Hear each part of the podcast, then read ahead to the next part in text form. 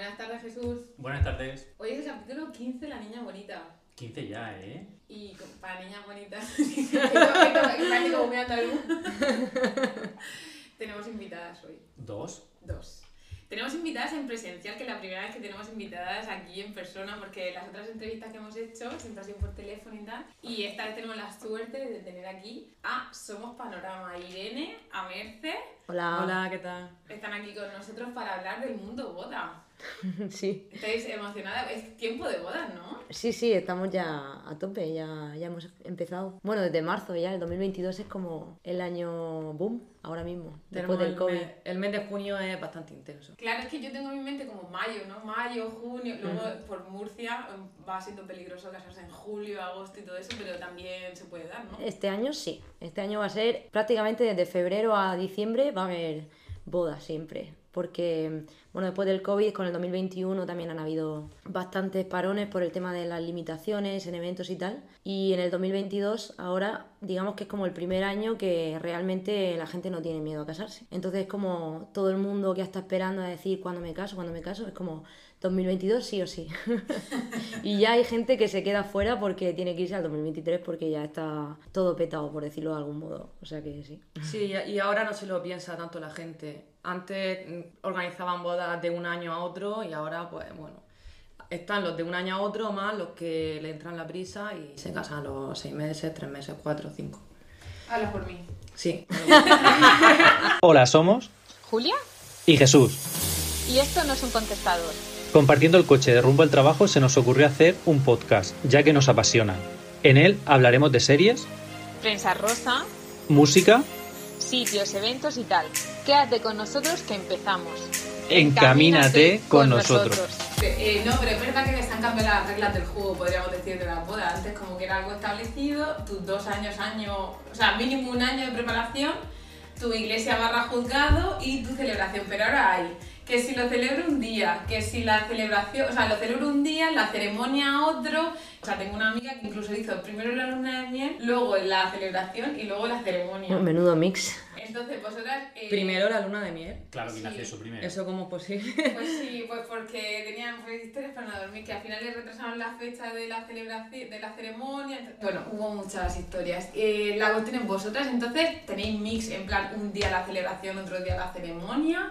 ¿O normalmente para lo que os llaman es para la, la celebración en sí? A ver, nos ha pasado mucho en, plan, en pandemia, eh, después de la pandemia, que por el tema de limitaciones y tal, la gente sí que es verdad que ha partido la boda porque mm, luego le era muy complicado el tema, sobre todo en la, iglesia, o sea, quien se casaba por la iglesia, pillar el mismo sitio. Entonces era como en plan, bueno, pues hago la ceremonia el día que toca y luego pues cuando podamos hacer la celebración sin limitaciones y tranquilamente, pues nos pegamos el, el bodorrio. Y, lo han hecho así. Pero normalmente la gente lo que prefiere es hacerlo todo junto porque económicamente es un gastazo. O sea, al final mm, el hecho de tener que decir a los proveedores que tienen que venir en otro momento, aparte del día que estás haciendo porque igual te vas a vestir, te vas a maquillar, van a venir los fotógrafos y al final tienes que pagar algo más, porque son dos días de trabajo.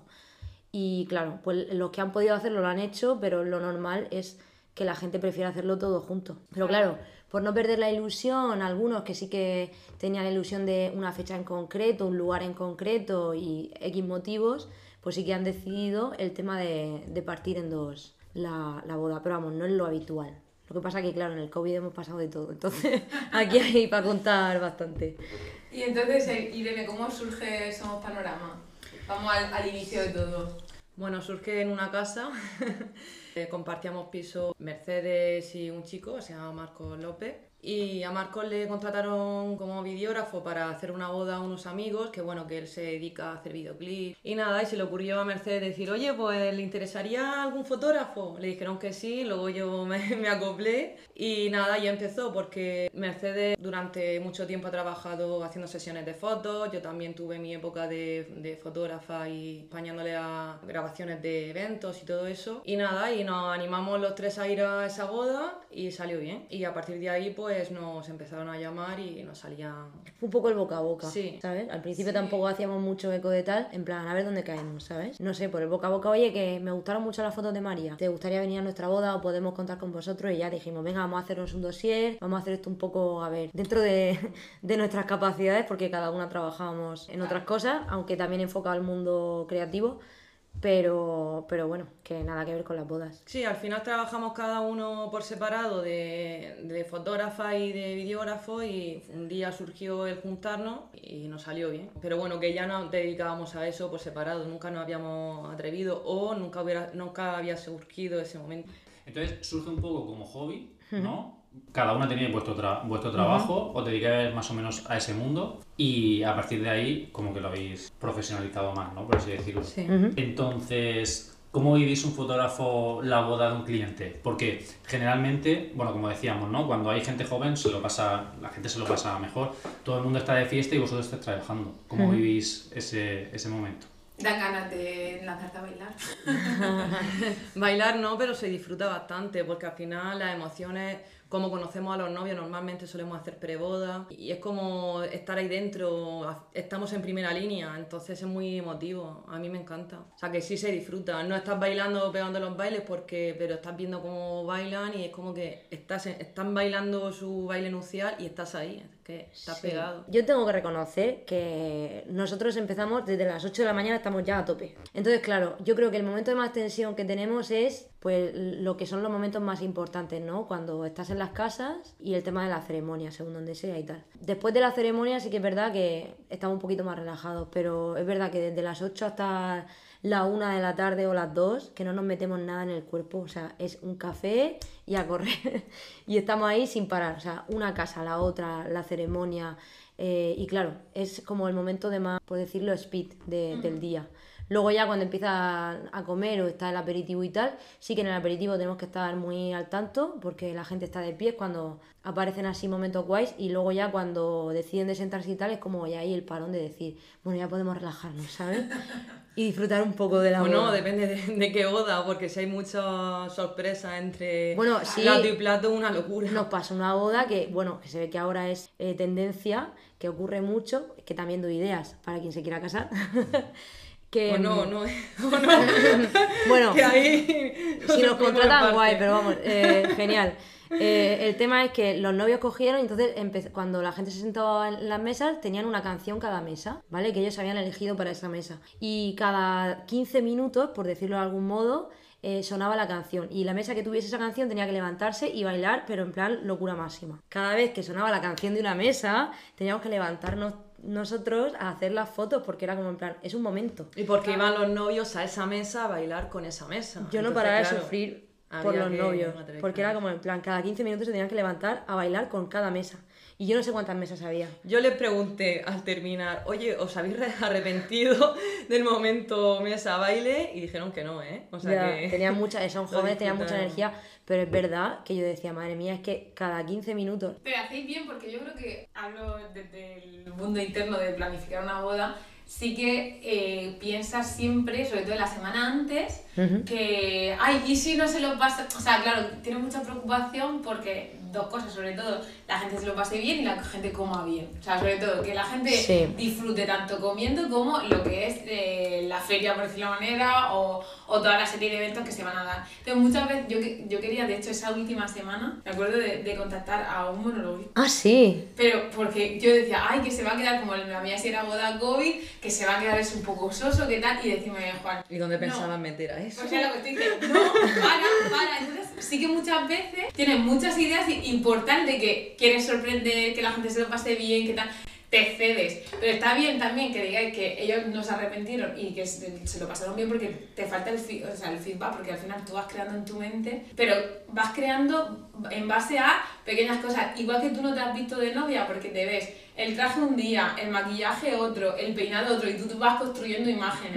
Y de la boda igual, te, nosotros encima, eh, los floristas que teníamos, que vamos súper encantadas, pero son unos floristas muy particulares, son artistas, entonces no tenían fotos de otras bodas, no tenían fotos, porque además es cultivo regional y no es lo que haya, no le- yo no les podía pedir eh, rosas blancas o algo así muy específico, entonces claro, te vas creando las flores, eh, yo cómo voy a estar, la iglesia cómo va a estar, la gente cómo se la va a pasar, tal, y siempre dice, no quiero quedarme corta. Entonces yo creo que, que todo eso, saber que luego ellos estaban contentos con, también da un poco a la gente idea de, ah, pues mira, pues si hago esto, pues a lo mejor puede parecer cansino, pero es buena idea. Sí, la verdad es que en, en ese, en ese día en concreto esa boda sí que la gente se lo, se lo pasó guay con el tema de, de levantarse y tal y bailar, porque al final es que el- Era gente en muchas joven. bodas eh, el tema de sentarte a comer es como que se alarga mucho la mesa y puedes yo estaba en bodas tres horas sentada, o sea, comiendo, que es como, jolín, ¿sabes? Pase algo, ¿no? Entonces, Como ahora lo común es como que el cóctel dure muchísimo y luego cuando te sientas es como el, un plato, el pescado, la carne, el postre y ya está, ya correr. Y ya Sí, pero la- es que si hay cosas, es que al final tú te sientas y aunque solo sea eso, va, va a ser más largo. Vosotras como fotógrafas sabéis identificar el momento clave, quiero decir, la última boda a la que fui yo, ¿vale? Había otros fotógrafos, no erais vosotros. Eh, pero bueno, mi pareja se pone muy personaje, entonces los fotógrafos fueron capaces de, o sea, como de darse cuenta de esa situación y él aparece en millones de fotos.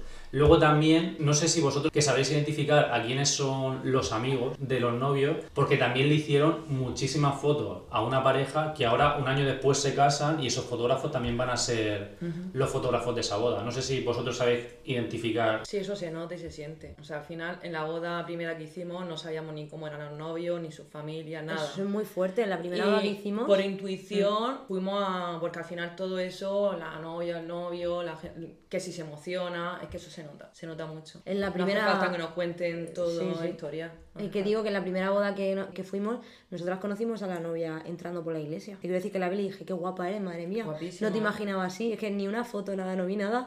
Intentamos quedar con ellos y al final, como iban muy liados y tal, nos dijeron que bah, es que eran súper hippie, en plan de que el, el novio no quería ni fotos. Pero como ella sí le hacía más ilusión, pues dijo, venga, sí y tal. Y claro, Casamos a una hermana suya. Sí, a- y, y este- el año que viene, además, vamos a casar a la A- otra a la hermana. otra.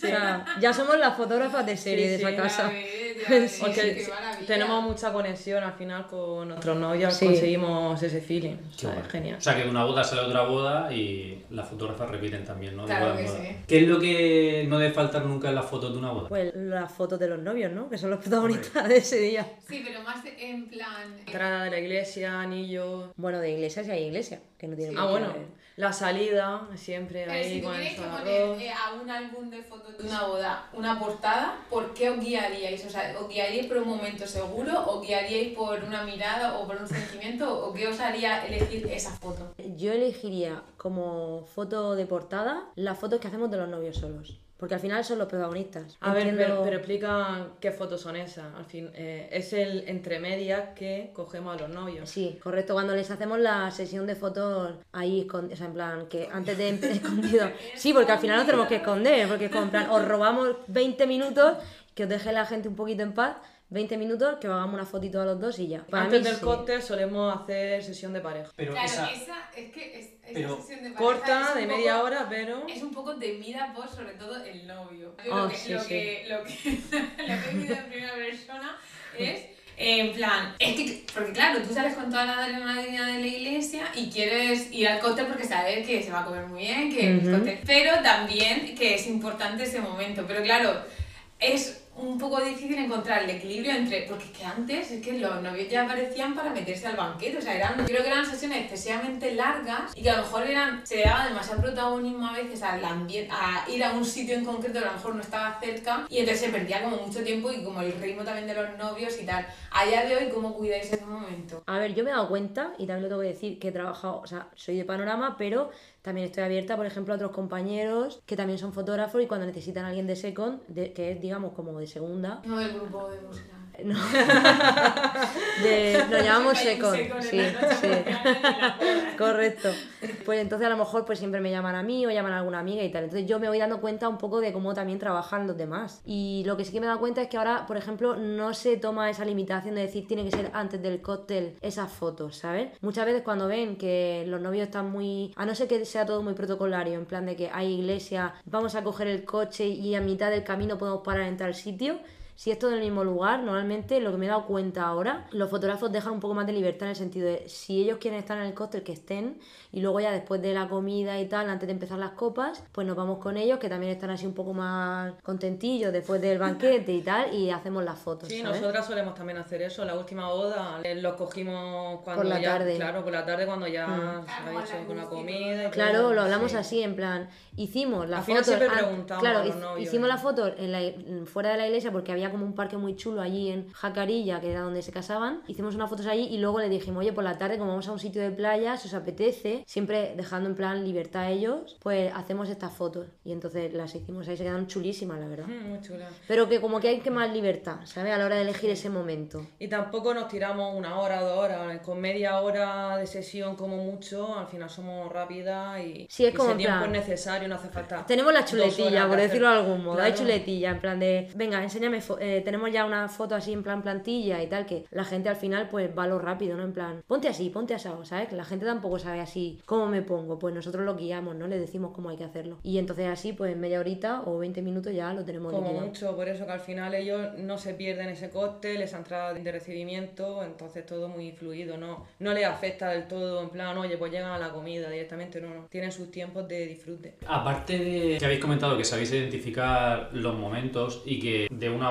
boda sale, sale otra boda porque van recomendando, ¿qué es lo que os diferencia a vosotras como fotógrafas de otros fotógrafos? Es una pregunta muy complicada. No, no tanto. Bueno, eh, no sé, al final somos muchísimos. Yo conozco a gente que es súper buena y que admiro un montón y que son amigos y que al final, no sé, al final un poco la esencia que crea cada uno, ¿no? También cómo eres tú como persona, porque luego en las fotos pues sí hay un tratamiento de color, tratamiento de imagen, también depende muchísimo la boda no solamente del fotógrafo, sino cómo sea el evento. Te quiero decir, yo no, yo no soy maga ni puedo sacar de aquí si no has puesto flores, si no has dejado esto bonito, si es un sitio cutre, si es un sitio... Por ejemplo, yo conozco a fotógrafos que, que, se gastan, o sea, fotógrafos no, eh, novios que se pueden gastar en una boda 50.000 euros, que es muchísimo dinero, pero claro, es una pedazo de boda de la leche y los fotógrafos de ahí, yo conozco gente, o sea, conozco, no sé, fotógrafos que están ahí como en ese, en ese, en esa línea de presupuesto de bodas y tienen bodas chulísimas. O sea, que tú ves la foto y dices, madre mía, me quiero casar aquí, quiero este fotógrafo, lo quiero todo. Pero evidentemente entiendo que, que no todo el mundo puede acceder a eso. Entonces, nuestra labor es, dentro de, de las limitaciones que tengamos como evento, pues sacar también un poco nuestra esencia. Yo creo que somos muy naturales, que al final eso lo busca mucho la gente, el buscar un poco que no esté posada la foto, que se vea natural y un poco también pues el rollo que le damos a cada, a cada foto de color y tal. Yo creo que a lo mejor eso también es lo que pienso que la gente nos hace eh, al final elegirnos. ¿Tú qué opinas, Irene? Pues nada, eso lo, lo natural es que yo creo que cuando tenemos una reunión con un novio, el 99%, casi el 100%, no, no recuerdo unos novios que nos hayan dicho, el contacto ese la, la- primero de, de hablar es como que es muy natural, la conexión se, se nota y se siente. Siempre nunca fallamos en ese sentido, al final no, no recuerdo que nunca nos hayan dicho que Mm. No, se lo digo reunión- porque normalmente cuando quedan con nosotras es porque ya han visto que les molamos, ¿sabes? Y luego ya si nos conocen es como en plan, o son unas petardas que no las trago ni, ni, Claro, ni- que es ni que con un tomando una cerveza, o realmente me caen bien y quiero que estén en mi día. Un poco petardas Un poco somos, ese, ¿eh? ese filtro, vaya.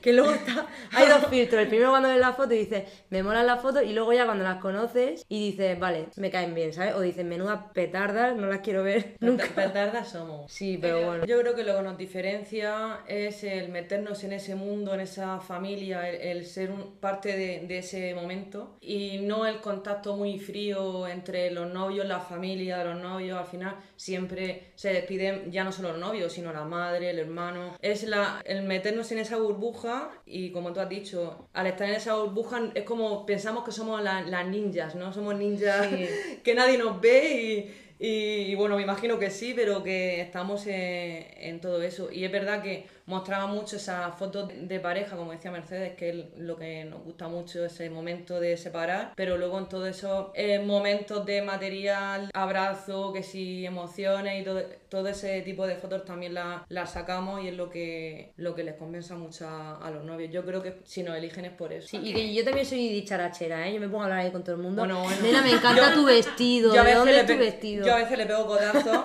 porque es que, por favor, cállate ya. Sí, me pongo, yo en plan, tú me das coba y yo estoy contigo, vamos, para lo que quieras, vaya. Sí. Digo, tú para lo que necesites me llamas que yo estoy aquí, tal, no sé qué. Y la Claro, gente al final se abre un montón, ¿sabes? A la gente le gusta hablar y contar sus cosas. Es, es un gustazo de que lo- la gente que está en esa boda se acerquen a ti y se te pongan a hablar, porque a mí, o sea, estoy yo a lo mejor sentada y se me acercan a hablar, o como Mercedes igual. Eso pasa como, como estamos aquí acompañados, hemos- nos hemos venido arriba y gracias a José tenemos aquí aperitivos. sí.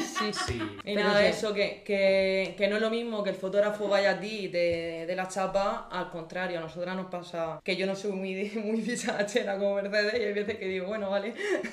Hacer fotos también a los amigos y tal, cuanto más cercano. Hombre, más, claro. más, todo eso ayuda. ¿Cuántos minutos de vídeo y cuántas fotos sacáis de una boda en bruto? Madre mía, Wow. a mí se me cae la cara de vergüenza cuando lo digo, porque yo lo comparo con, con amigos del sector que me dicen, madre mía, hemos hecho tantas fotos en esta boda. que, tío, y me nosotros- quedo así diciendo, pero si no tienen ni idea de las que hago yo. O sea, Nosotras solemos decir que damos 900, pero luego en plan, se nos va a pasar un poco, vamos a dar más, pero mm, se nos pero en pasamos. bruto, yo, ya, o sea, yo he llegado a hacer yo sola y tengo que confesarlo, y cualquier fotógrafo. La me- boda esa que hemos contado antes de que se levantaban en cada plato no salió, yo no me, no me acuerdo que, cuántas. sí, pero vamos, que, que cualquier fotógrafo me va a matar, pero yo he llegado a hacer una boda solo yo, con mi cámara, pero luego tenía que juntar las de Irene, 9.000 fotos. 9.000.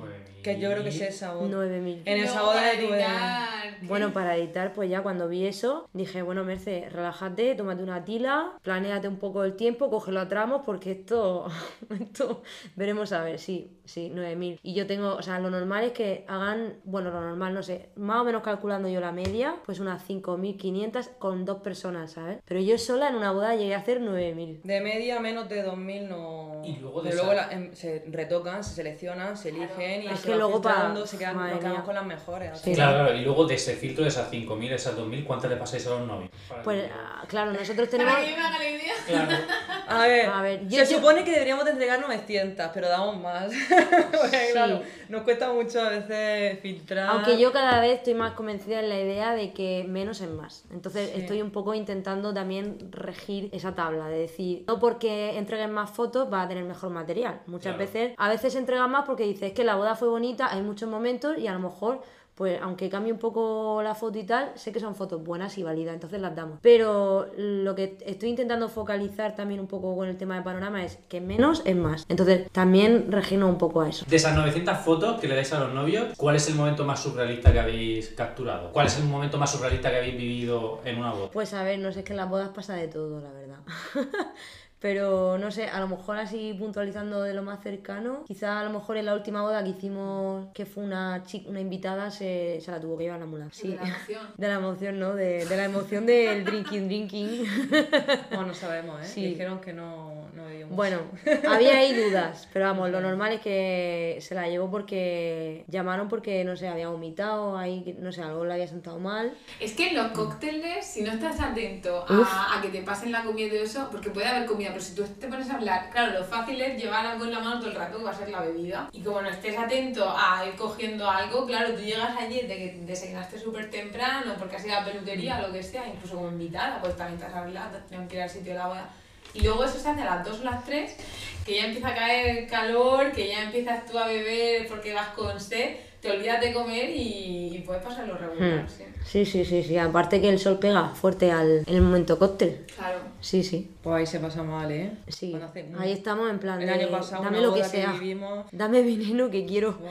que quiero comer, porque estamos ya Entonces deshidratadísimos. vosotras en el cóctel no coméis. O sea, hasta que no llega, hasta que no sentéis en la mesa, no tomáis nada. Bueno, Em, eh, picamos, Nos claro. escapamos, o sea, porque es que es como en plan de, A ver, llevamos el- desde las 8 sin meternos nada. En el cóctel no suelen haber sorpresas ni algo. Grabamos lo principal, hacemos, bueno, hacemos fotos de lo principal, de la entrada, del recibimiento y eso, y al, y al final hay como un paréntesis muerto, Claro. que es cuando aprovechamos y nos hidratamos un poco.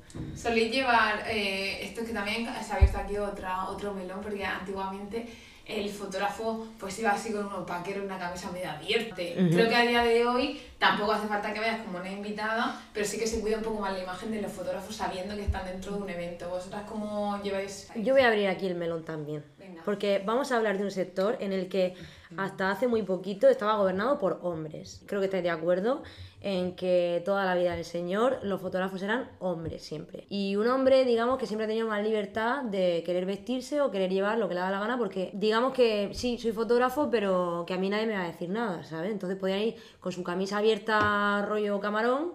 A nosotras nos han llegado a preguntar, eh, uno- unos novios nos dijeron... Sí, ¿qué dress code? El dress code, Sí, sí. y le tuvimos que enseñar una foto de, no, mira, así solo ir a la boda Bueno, pero eso ya normal". fue, eso fue un poco fuera de lugar, pero bueno. Eh, ah, volviendo al tema. No, pero que bueno, que solo puedes ver un poco nuestro Instagram y más o menos, pues bueno, se puede Sí. ver. Pero volviendo al tema un poco, sí que es verdad que a día de hoy sí que este sector se está revolucionando y no, mm, yo agradezco muchísimo que muchas mujeres se estén incorporando en este mundo porque la verdad que hay, mm, bueno, yo en realidad tengo más amigas fotógrafas que fotógrafos y eso me encanta, o sea, y nosotras creo que también le damos mucha más alegría a la hora de vestirnos, que es donde vamos con el tema del dress code. Sí que es verdad que a mí me gusta muchas veces ver cómo se visten las demás, vamos un poco a nuestro aire, pero informal, pero siendo formal. ¿Vale? Siempre buscamos que estemos cómodas, ¿sabes? Porque al final estamos 12 horas de pie y no podemos llevar, yo qué sé, una plataforma o un tacón, que hay O gente un que vestido, lo hace. porque un vestido Sí. al final te tienes que agachar, te tienes que a veces tirar, Claro. tienes que correr y un Sí. vestido es muy incómodo. Entonces vamos un poco cookies, pero dentro del cookie pues podemos ir, yo qué sé, pues con unos vaqueros, un zapato mono plano y una camisa, Un ¿sabes? pantalón negro de vestir. O ir enteras de negro, ¿sabes? Para pasar, pero, ¿sabes? No tampoco de calle calle. O sí, podría ser de calle, porque vamos, yo veo a mi hermana Carmen que se viste todos los días como si fuese a la Fashion Week de Madrid pero, y trabaja en un banco, pero, pero vamos, a, A ver, ese de- nivel de lo llevo, normal, pero nosotras de diario en la boda nos arreglamos más, pues de diario como que somos más... sí, sí. Pero casi muchas veces le digo, oye, ¿qué te vas a poner mañana? Para Sí. estar un poco alineada, porque hay veces que a lo mejor yo voy demasiado, bueno, demasiado arreglada. No sé qué opinas de eso, Julia. demasiado arreglada. Muchas llamadas, muchos WhatsApp, muchos SMS. Total. Hazme una foto de cómo vas vestida. Pero a mí, a, a por ejemplo, sí que me gustaría en un futuro pues que tengamos un uniforme, ¿sabes? Porque al final es comodidad. Porque tú, Y también es marca. Claro, eso es, sí, sí, sí. Pero vamos, podríamos hacerlo. o sea, Es que hay que, casi siempre hay que invertir. Cari, porque no Pero todas casi- las seasons son las mismas. Pero Y bueno, que también, También. las compis, yo, yo que también voy viendo, al final buscan eso, pues ir cómodas, normalitas, o sea, en plan informal pero formal, pero sobre todo ir cómodas. O sea, eso es lo primordial. Qué interesante todo, ¿eh? Ya, Sí. Jesús, te veo aquí casi cogiendo apuntes, te están entrando ganas de casarte. No me voy a casar. Esto ya está hablado con mi pareja, no nos vamos a casar. Hombre, Pero nunca se creo que para casarte necesitas desembolsar... Tienes que ahorrar un poquito. bueno, que no, eso luego No. se recupera. No es por eso, o sea, yo, bueno, no lo sabéis, pero yo llevo 13 años con mi pareja, pero no, no nos planteamos casarnos, no es una cosa que nos haga especial ilusión. Ilusión. Así que de momento no. Nada, una fiesta. ¿Qué se, qué se le va a hacer? ¿Qué se le va a hacer? Bueno, hablando de relaciones y parejas, ¿qué relación os une a vosotras? Salseo de la entrevista. Venga, vamos Hombre, a ver la, la parte rosa de- del programa. A ver, en, en verdad eh, nos conocimos ese videógrafo que comenté antes y ella porque antes ya tiempo, hace muchos años, éramos pareja y compartíamos casa y ya teníamos ese compañero de que era un amigo mío. Entonces nos, con- pues nos conocimos hace tiempo y ahora bueno, somos compañeras de trabajo en no panorama. me dé más salseo, hija. Somos amigas. Ah, bueno, ¿qué Que quieres está decir? durmiendo. Estoy, estoy intentando ser, no sé, prudente o... Políticamente correcta. Cuenta tú, cuenta tú. Bueno, pues nada, nosotros éramos vamos a novias. Tener una cosa en clara, tener una cosa clara. Al final, a mí me encantaría, como yo lo he vivido desde dentro, es que creo que, que ahora mismo en esta mesa tenemos las, las tres partes de, de los tres puntos de vista. Por un lado estáis vosotras, que realizáis esta tarea. Yo, que la he contratado y he vivido eh, desde fuera. Y Jesús, que también la vive desde fuera, no contratándola, sino viéndolo como invitado también por, por- por lo que estás hablando. ¿no? Correcto. Entonces, a mí me hubiera encantado que cuando tuve que pensar sobre eh, la fotografía o sobre cualquier otra cosa, una cosa es ver el trabajo de esa persona y otra cosa es saber que como va a formar un parte de un día bastante importante de tu vida, pues un poco como es, ¿no? Plan, Claro. si hay feeling, no hay feeling. Entonces, por encima de que también os conozcan en esa preboda o incluso una entrevista previa y tal, como suele ser, a mí me encantaría haber tenido un podcast de mi fotógrafo o de fotógrafos que yo hubiera tenido en mente y decir, oye, voy a ver cómo es. Entonces, ¿qué os gusta? O sea, al final pensar que... Me está dando ideas, ¿eh? Claro, que si, que si alguna eh, novia o tal, o novio, o pareja o tal,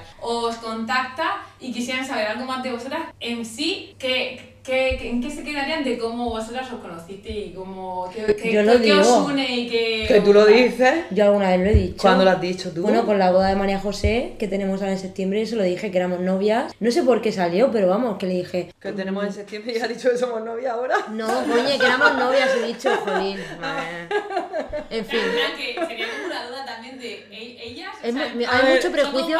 de- Puede, Sí. ser, puede ser incómodo decir eso porque dirán, ostras, a lo mejor se han sido pareja, se llevarán más, digo pero es que todo lo entiendo por qué contrario. se ha puesto Irene. Es que, como, Es que hay mucho prejuicio.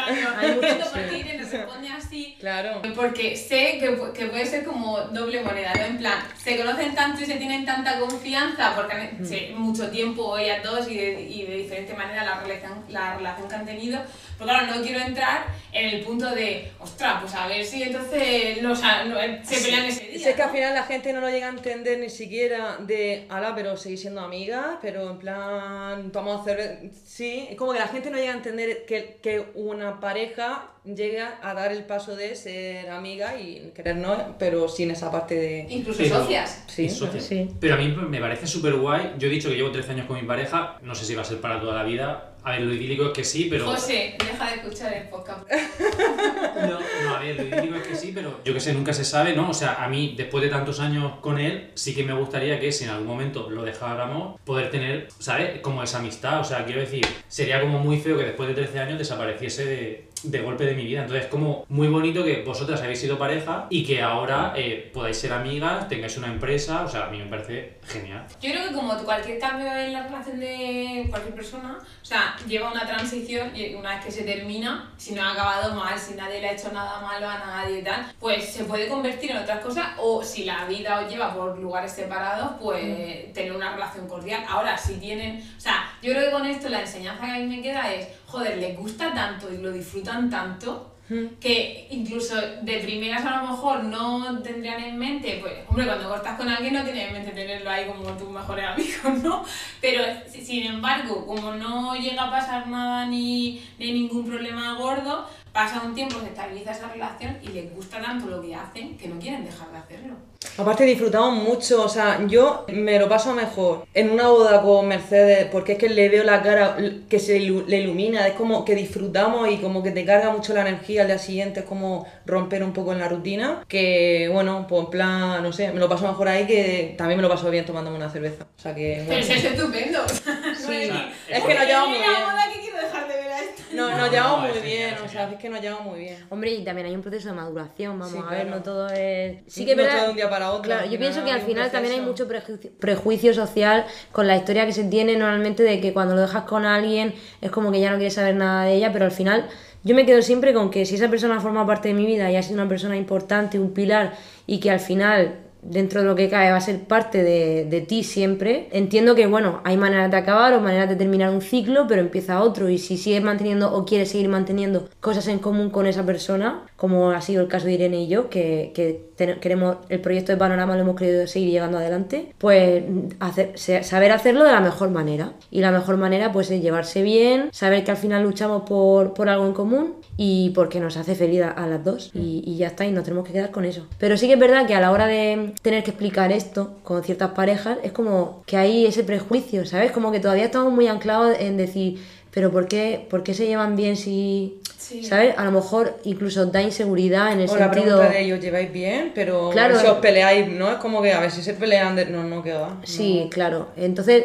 sí que es verdad que yo, yo tengo que ser consciente también de ese punto, pero al final lo único que me sale es ser natural. Entonces yo al final soy natural, yo digo las cosas como son, trabajamos bien, nos llevamos bien, hemos sido pareja, ahora nos llevamos muy bien como amigas, seguiremos siendo amigas siempre, os espero. Y al final realizamos el trabajo que hacemos o la función que tenemos que hacer la hacemos bien. Entonces, si de- en ellos queda que quieran contar con nosotros o no, pero al final yo siempre voy a ser natural, voy a decir lo que hay, cómo somos y quiénes somos. Y ya quien lo quiera coger, que lo coja. Y quien tenga sus traumitas o sus cositas del pasado, pues que las recoja como quiera. Pero si los mismos te amarán, Eva y Aguirre, eh, ellos empezaron porque salían juntos. Claro. Hace ¿Qué? 20 millones de años. sí, Yo eso no lo sabía. Sí. Y mira a ver si llevan, o sea, eran novios y cortaron, pero al principio del grupo que empezaron tal a girar y todo eso y era como demasiado. Nunca, Mm. na- nunca le gustaba mucho tocar ese tema porque además como lo tienen asociado a inicios, inicios, o sea, como se os preguntan a vosotras después de 10 años, dicen, Claro. ya no me acuerdo. O sea, quiero decir que en mi día a día ya la relación se ha comido un poco, o sea, me quedan los pozos de aquella, aquella relación amorosa, pero es tan larga frente a aquella y mucho más intensa porque al final el trabajo que hacéis vosotras es muy unido, o sea, no que se esté una en su casa haciendo una factura y la otra está haciendo otra cosa, entonces ellos empezaron juntos, pero también terminaron al poco. Y todos los años que han estado girando y que habrán tenido sus parejas y todo, pues al final la música yo creo que también les une y les une tan fuertemente que dicen, bueno, si es que nos llevamos bien, si es que estamos triunfando, si es que Mm. estamos haciendo algo que nos gusta, ¿por qué vamos a dejar de hacerlo? Y también sería del principio, con músicos y tal, tampoco confiaría mucho si, si se dice, porque es un paso que suele ser no muy habitual, pero porque creo que también hay mucha reticencia desde el principio, pero al final si el proyecto es bastante fuerte y va bien, Y más si son proyectos que necesitan esa complicidad. Al final Claro. nosotros tenemos nosotros tenemos la complicidad que tuvimos y que, y que sigue manteniéndose. O sea que al final el- lo que decía de os pisáis o te molesta, no, es que al final fluimos y, y en, el, en el momento de hacer fotografía no nos pisamos. O sea que no... Pero incluso Con Raquel no baile. salió con lo del sueño Morfeo, también salía con lo otro. O sea, al final eh, tú has creado algo. Sí, no. Pasa- hablamos de música, pero pasan un montón de grupos. Sí, Yo conozco un montón de grupos, incluso murcianos también, Claro. que mm, son ¿Quién? pareja. Pues a ver, no sé si me van a escuchar o no, pero yo conozco. Bueno, Merce, no, no. Varios- no, sí que te- son- te lo Ah, bueno, Pero- pero qué secreto, ¿qué? No, pero jolín, que Ah, son, que, a ver, que son pareja y la- el primer pensamiento que piensa la gente es como, qué peligroso. Que dos miembros de una banda sean pareja. Es como, uy, qué peligro todo el rato. Pues chica, si son felices y están ju- juntos o juntas y han decidido hacer este grupo y va bien, pues chica, lo que dure. Si al final esto es un proyecto, o sea, que de ti depende, luego si quieres seguir en ese proyecto o no. A mí me parece maravilloso y creo que es un ejemplo a seguir para mucha gente, ¿no? Porque, porque mucha gente es como, va, ya está, fuera. Y incluso aunque tuvieses un proyecto en común, se termina y ya está. Pero, Pero que- también te digo, no te peleas tú con tu compañero de trabajo. O sea, independientemente de que hayas estado con ellos antes o no. Correcto. Sí, claro. O también. sea, no te jode, "Joder, esto que me han mandado, lo otro que pedí, que tengo que presentar, que Sí, tal, 20 sí. millones de cosas que no siempre se trabaja de manera coordinada y parece que es que va a ser la única fuente de problemas, que el resto de gente ya va a ir en... Muy buen ejemplo, sí, sí. y al final, Es en el trabajo y en todo, pues pueden surgir cosas. Bueno, cerramos el apartado Prensa Rosa. A ver, yo quiero hablar un poco de series, que hablo de las series, porque Irene empezó a ver Muñeca Rusa. Ah, ¿qué y tiene tal? buena seguidora en el podcast, claro, Jesús Sí. siempre se va contando todo lo que va diciendo. Voy por el- Pero tienes que ver la otra que te recomendé, que me dices me dijiste Sí, la vez que no. La de Archivo 81 la tengo, la tengo pendiente. Vale. He visto seis capítulos de Muñeca Rusa. ¿Y qué tal? A ver, yo creo que se puede hacer ya un poco de spoiler porque la temporada, la primera temporada fue hace ya tiempo. Te cuento, eh, te cuento mis sensaciones. Los tres primeros capítulos me parecieron un poco... A ver, entiendo que el primer capítulo es presentación de la serie, pero hasta el tercer capítulo que aparece el chico, que al chico le pasa lo mismo que a ella, como que no me terminó de enganchar. En el tercer capítulo, en el que, en el- no sé si te acuerdas, que en el ascensor mueren, Mm. o sea, ella entra en el ascensor, todos entran en pánico y el chico dice, si es que yo muero cada dos por tres. Y termina ahí el tercer capítulo. Entonces, a partir de ahí es como que ya, tanto a José como a mí, como que ya nos ha, nos ha enganchado. Ah, y ya cada bien. noche nos ponemos, nos ponemos uno. Bien. Hemos terminado el 6 y, y nada, la verdad es que quiero saber qué es, por qué pasa eso. O sea, yo tengo mi teoría, no me digan nada, pero yo creo que es como que están todos muertos y ellos como que tienen que ayudar a... no lo Ostras, sé. esa teoría no, ¿No? no lo sé, esa teoría, no voy a decírtelo, pero esa teoría es muy interesante, ¿no? Yo tengo eso, No. la sensación, porque además luego van como desapareciendo cosas. O sea, ahora ya como que el espejo donde ella siempre en el baño que aparece ya ha desaparecido, no sé. ¿Es que la has visto? No, empecé a ver un capítulo, pero... ¿Y no te enganchó? Espérate, no te vayas a que te haga spoiler. No, no da igual, no pasa nada. Pues sí. es que está muy a mí bien sí- esa yo soy serie. memoria Dory, o sea, al día siguiente ya no me acuerdo. Es que mientras que estabas hablando de la serie, yo te he intentado recordar la serie, claro. porque hace tiempo que la vi. Es que la primera temporada Y- creo que fue hace dos años que se estrenó, la segunda se ha estrenado ahora, entonces la primera es como hace tiempo. Por eso, por eso estoy haciendo un poco de spoiler, porque quien no la haya visto ya... eh, Hombre, Bueno, pero yo creo que tampoco un spoiler Tampoco demasiado grande, ¿no? Entonces ya nos quedan dos capítulos para terminar la primera temporada y a ver, a ver qué cuenta. O sea, al final nos ha enganchado. O sea, los primeros tres fueron como un poco tal, pero eso es lo que me pasó a mí, por eso no la seguí viendo. Pues a mí me enganchó. Hay que, hay que darle un poco de oportunidad la- a las cosas. Yo la que sí que terminé de ver es la de Ozark, que no sé si la habéis visto. Ah, pues mira, la última temporada no me enganchó y dejé de verla. Joder, pero si te has tragado tres temporadas, no te vas a tragar la última.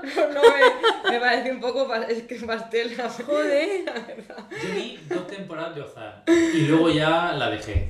José la siguió viendo, pero O llega sea, un momento. Jesús, cuando has, has girado toda esta conversación a la serie, pensaba que ibas a decir alguna de bodas, o fotógrafos, y me sacan las muñecas rusas. Pero No todo tiene por qué ser de boda.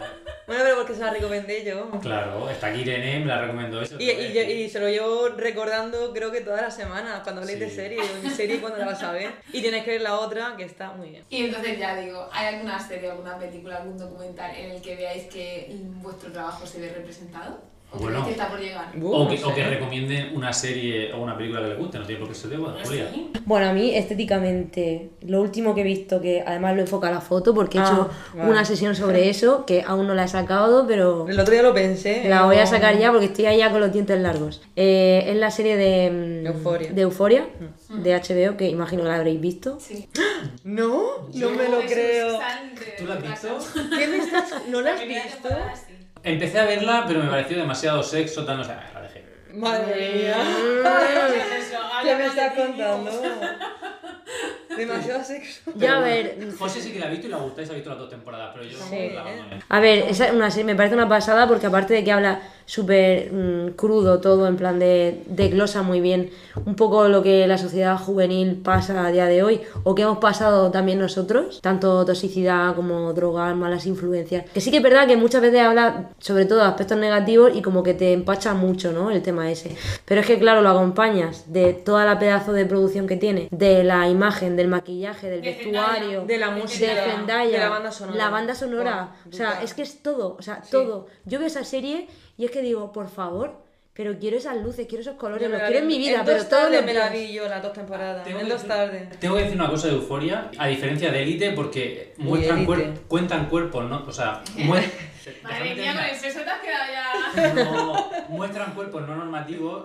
Creo que hay una chica que es gordita y que se puede ligar a- al tío más bueno de la Sí. vida y, es- y en Elite es como que todos son cuadrados, todos son chicas súper delgadas, entonces creo que Euforia sí que muestra como una realidad mejor. Sí, que en Elite son todos modelos, no. Pero porque no hemos llegado a Estados Unidos. Cuando dentro de 10 años, pues pondremos ahí al gordito o a la gordita. O sea, no lo veo en plan, voy a poner un elenco que muestre un poco más tal. No, es que he puesto al negro y he puesto a la gorda. Ya, pero, es- pero al final hay que visibilizar. ¿Habéis visto la versión nueva de cómo conocí, cómo conocí a tu padre? Como comprenderás. ¿No? No. Bueno, a ver, al final en cómo conocí a vuestra madre son todos blancos.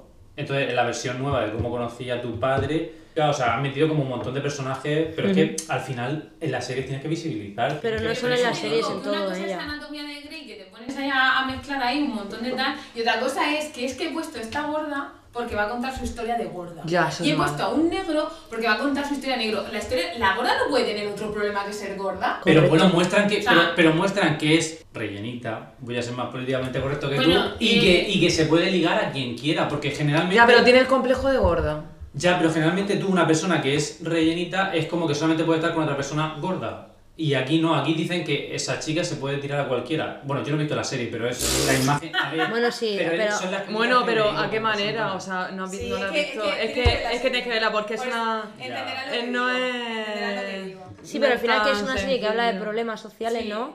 Igual que el que está buenísimo es un tóxico de mierda y la que es guapa así con lleva su rollo pues es la más hippie y la más drogadicta. Bueno, que eso también es un, Sí. un ¿cómo decirlo? Un- una etiqueta también que se también, pone, sí, sí. sí. Pero al final, yo qué sé, que también está guay esa serie en general porque habla de, de los problemas de la, de la sociedad joven y de la cantidad de, de- de movidas que se nos pasan por la cabeza en ese, en ese rango de edad. Claro y que todo viene por algo, o sea, que al final nadie es malo porque, porque, porque salga así, malo y punto, o sea, siempre hay algo detrás. Y eso es lo que mola de la serie, ¿no? Que te enseña lo que hay detrás. Claro, de que no esas están personas. los malos, los buenos. Correcto. O como el La La Land que también rompía con eso de y se casaron felices y no, es que a lo mejor elegí mi trabajo, no era compatible con el amor y tuvimos que coger caminos separados. O sea, Mm. son al final finales que te dejan además un poco un sabor agridulce, pero son más realistas. Son raros esos finales, ¿eh? Porque generalmente todo termina como bien, sobre todo en las películas. Mi madre vio La La Land y no le gustó por el final, porque el chico con la chica gente no que no le gustó por el final.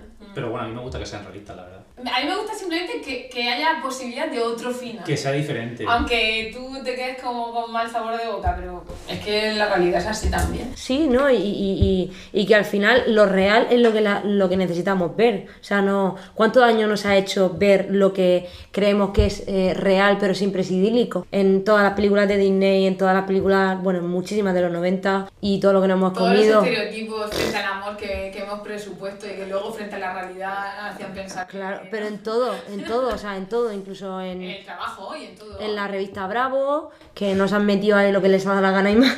Claro, pero todo eso ha ido cambiando porque las películas de Disney ya, las películas de ahora ya la chica no busca un novio. O sea, en Frozen la protagonista, Elsa, no, ¿sabes? Quiero decir, no busca un novio. El- es como que la- las nuevas películas ya no es ese... Sí, se está cuidando chica ya. busca chicos, o sea, O sea, la princesa sí. con- O sea, son como más guerreras, más independientes, más tal. O sea, poco a poco se van dando pasos para Aquí hay ya muchas reglas, por ejemplo, eh, mm, en el tema de la publicidad y todo eso, por ejemplo, un desfile de modelos, pues ya se busca que haya lo que tú dices, etnias diferentes, eh, constituciones distintas, o sea, que no sea un cuerpo normativo o que lo, lo haya, pero que también haya variedad, ¿sabes? Al final, poco a poco, vamos muy lentos, pero poco a poco vamos a ver todo eso porque al, al final es lo que necesitamos ver. Al final las marcas también se están dando cuenta de, de ese punto de realidad que cada vez quiere más la sociedad y, y, y lo van compaginando, yo creo van- van Y, ta- y también que lo- la libertad que nos ofrece ahora el mundo de la tecnología e internet es que mm, podemos acudir a lo que queramos ver, ¿sabes? No, no tenemos por qué comernos influencer o yo que sé, la revista normativa que nos habla de que tenemos que ser así, así y asado.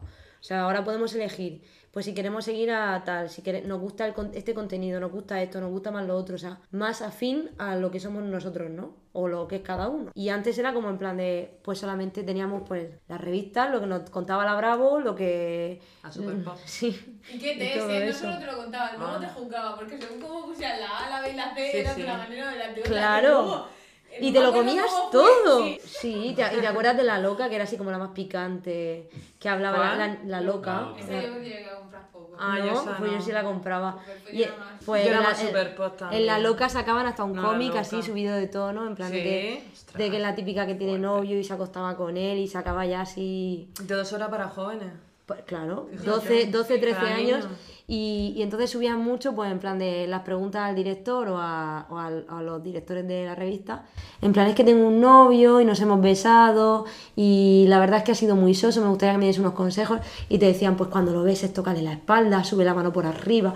Todas esas cosas que tú dices, chica, por favor, fluye, ¿sabes? Como en plan, pero claro, con esa edad Es que esa es la cosa, que tú, es fácil dar un qué consejo fuerte. ahora. pero Te lo claro, juro. te queda toda con vergüenza 14, que 15 de- años. A leer eso, Madre yo- yo- mía, madre de. Escucha, pero es que era lo único que teníamos, es que no había, inter- o sea, internet que había, o sea, es que No, no Google había. creo que ni existía. Oye, pero más en los 40 luego también abrió mucho... eh, Ah, sí. ¿Cómo se llamaba? Este por la noche. Era ponte Ah. a prueba. Ponte a prueba. Mm. También ahí se empezaba a escuchar cosas y Lorena Verdún y todas esas cosas. Mm. Eran la, la fuente de Sí, que hablaban, hablaban sin, sin tabúes, ¿no? Por decirlo de algún modo así.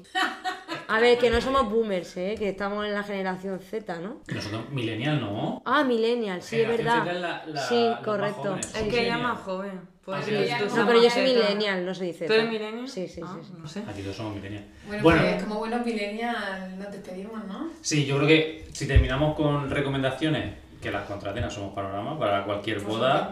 Que O que nos echen un ojo a a- sus redes sociales, Sí. ¿no? Arroba. Hola, somos Panorama. No, arroba somos panorama en Instagram, ¿no? Sí, arroba somos Uh, panorama.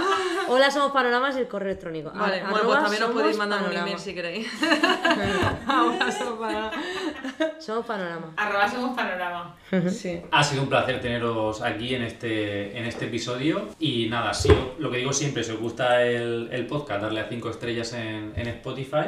Y nos vemos la semana que viene con el último episodio. Claro, y si no te vas a casar tú o cualquier persona de tu entorno, pues también para salir el podcast, porque yo creo que también a la hora de planificar una boda siempre viene bien saber hasta el punto de vista del fotógrafo, tenerlo claro. Así que nada, dale a seguir, a Somos Panorama, a Encaminados, a Me Gusta, a todo. Y, y nos vemos en el último ya. Sí, la semana que viene. Hasta luego, adiós. Adiós, Un saludo, muchas muchas gracias.